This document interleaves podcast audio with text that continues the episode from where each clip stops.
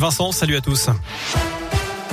Et à la une, le choc et l'émotion dans la métropole de Lyon. Une adolescente de 12 ans a été tuée à l'arme blanche à Villeurbanne. Son corps retrouvé habillé présentait plusieurs plaies par arme blanche.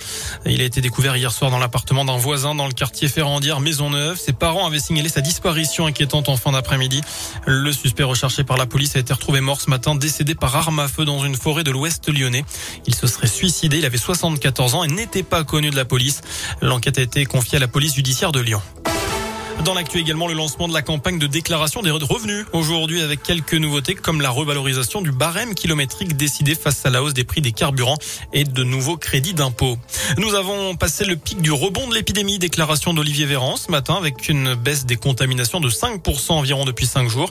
On est encore à 140 à 150 000 nouveaux cas chaque jour. Parmi eux, très peu de recontamination, à peine 6%. Le reste concerne des premières infections. À noter aussi que la deuxième dose de rappel est désormais ouverte au plus de 60 ans. Cela concerne ceux dont la dernière injection remonte à 6 mois ou plus. À l'étranger, les pays du G7 ont demandé tout à l'heure la suspension de la Russie du Conseil des droits de l'homme, euh, des droits de l'homme des Nations Unies en l'occurrence, dans une déclaration commune. La proposition qui sera soumise au vote de l'Assemblée générale de l'ONU. Les ministres des Affaires étrangères des pays membres du G7 qui ont aussi promis que les auteurs du massacre de Boutcha devront rendre des comptes et seront poursuivis. On passe au sport du foot et J-1 avant le déplacement de Saint-Etienne à Lorient, match entre deux mal classés qui se jouera sans Le milieu de terrain stéphanois en est venu aux mains avec le gardien remplaçant de la réserve. Ce dernier aurait en fait une altercation avec les proches de Madi Camara en tribune lors du dernier match des Verts. L'ancien capitaine stéphanois a alors décidé de venger ses proches et d'en venir aux mains, ce qui a conduit le staff de la SS à le mettre à pied jusqu'à lundi. Écoutez le coach Pascal Duprat.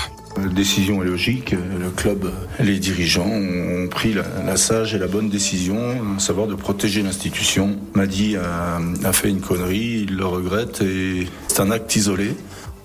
Inexcusable, mais que j'excuse. Moi, je sais ce qui m'est arrivé de faire dans mes 60 années de vie. Il est arrivé de, temps en temps de, de, m'égarer aussi. Donc voilà. Voilà, et notez qu'en plus de Camara, Kazri sera absent demain, toujours pas remis de sa lésion à l'ischio-jambier droit. Autre match de cette journée, samedi, eh bien Clermont recevra Paris à 21h. L'Olympique lyonnais jouera dimanche du côté de Strasbourg. Enfin, très mauvaise surprise pour un automobiliste. Il a reçu une quinzaine de PV, montant des amendes au total 4000 euros. Euh, sauf que ce n'est pas lui qui était au volant. Et pour cause, son véhicule avait été confisqué en 2019 après qu'il ait été mis en cause dans une affaire de vol et de recel en bande organisée. Depuis, sa voiture a été attribuée à un service de police de l'Essonne, selon le Parisien.